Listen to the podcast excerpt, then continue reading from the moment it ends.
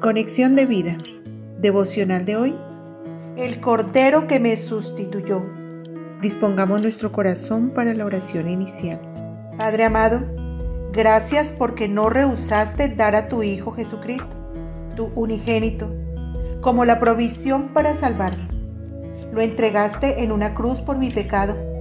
Fue el Cordero que me sustituyó para librarme de la muerte y la condenación eterna por lo que hiciste, mi Jesús, toda alabanza, gloria y honra sean dadas a ti por los siglos de los siglos. Amén. Ahora leamos la palabra de Dios. Génesis capítulo 22 versículos 7 al 8. Entonces habló Isaac a Abraham su padre y dijo, Padre mío. Y él respondió, Heme aquí mi hijo. Y él dijo, He aquí el fuego y la leña, mas ¿dónde está el cordero para el holocausto? Y respondió Abraham, Dios se proveerá de cordero para el holocausto, hijo mío. E iban juntos. La reflexión de hoy nos dice, ¿dónde está el cordero para el holocausto? Cuando leemos esta historia en el libro de Génesis sobre el sacrificio de Isaac, siempre enfocamos nuestra mirada hacia Abraham y su fe inquebrantable en Dios. Pero si lo viéramos desde el punto de vista de Isaac, que era un joven que ya tenía edad para entender que sin cordero no habría sacrificio y adoración a Dios, comprenderemos por qué le dice a su padre, hay leña, hay cuchillo, hay fuego, pero ¿dónde está el cordero? Esa pregunta era la que Abraham no quería escuchar de su hijo. ¿Cómo explicarle que Dios estaba probando su fe hasta el punto de ofrecerlo a él, su único hijo, sobre el altar? Su respuesta fue una proclamación de lo que Dios iba a hacer. Dios se proveerá de cordero para el holocausto, hijo mío.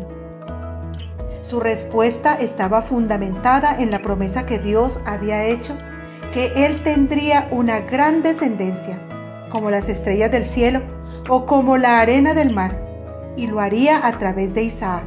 Y en su corazón tenía la certeza de que Dios cumpliría lo que había prometido. Entonces, cuando suben hasta la cumbre del Moriat, Isaac, que es un hijo obediente y creyente en el Señor, con el pensamiento de que Dios va a proveer el cordero que faltaba, no trata de huir cuando su padre lo ata de manos y pies y lo coloca sobre el altar, sino que espera y sigue confiando en lo que Abraham le dijo. Hay un silencio entre ellos, hasta que su padre levanta el cuchillo y se dispone a sacrificarlo. Ese único hijo estaba en silencio, obedeciendo hasta el final. Esto debe recordarnos al Señor Jesús cuando en Isaías 53:7 dice, Angustiado él y afligido, no abrió su boca. Como cordero fue llevado al matadero, y como oveja delante de sus trasquiladores, enmudeció y no abrió su boca. Aparece el ángel diciendo, no extiendas tu mano sobre el muchacho, ni le hagas nada, porque ya conozco que temes a Dios, por cuanto no me rehusaste tu hijo, tu único. Génesis 22:12 Podemos imaginar el alivio de Isaac al saber que solo fue una prueba. Inmediatamente vieron el cordero entre las zarzas y Abraham lo sacrificó. Quizás Isaac mira el holocausto hasta ser consumido y piensa, este es el cordero que me sustituyó. Este relato es una tipificación de lo que el Padre Celestial hizo por nosotros cuando proveyó un cordero que nos sustituyera a nosotros en la cruz, su unigénito Hijo que pagaría por los pecados de la humanidad. Jesús fue el sustituto por nosotros, nos libró de la muerte, el pecado y la condenación eterna. Hoy demos toda la gloria a ese Cordero perfecto que merece toda alabanza, honra y honor porque nos libró de la muerte que nos merecíamos y ocupó nuestro lugar.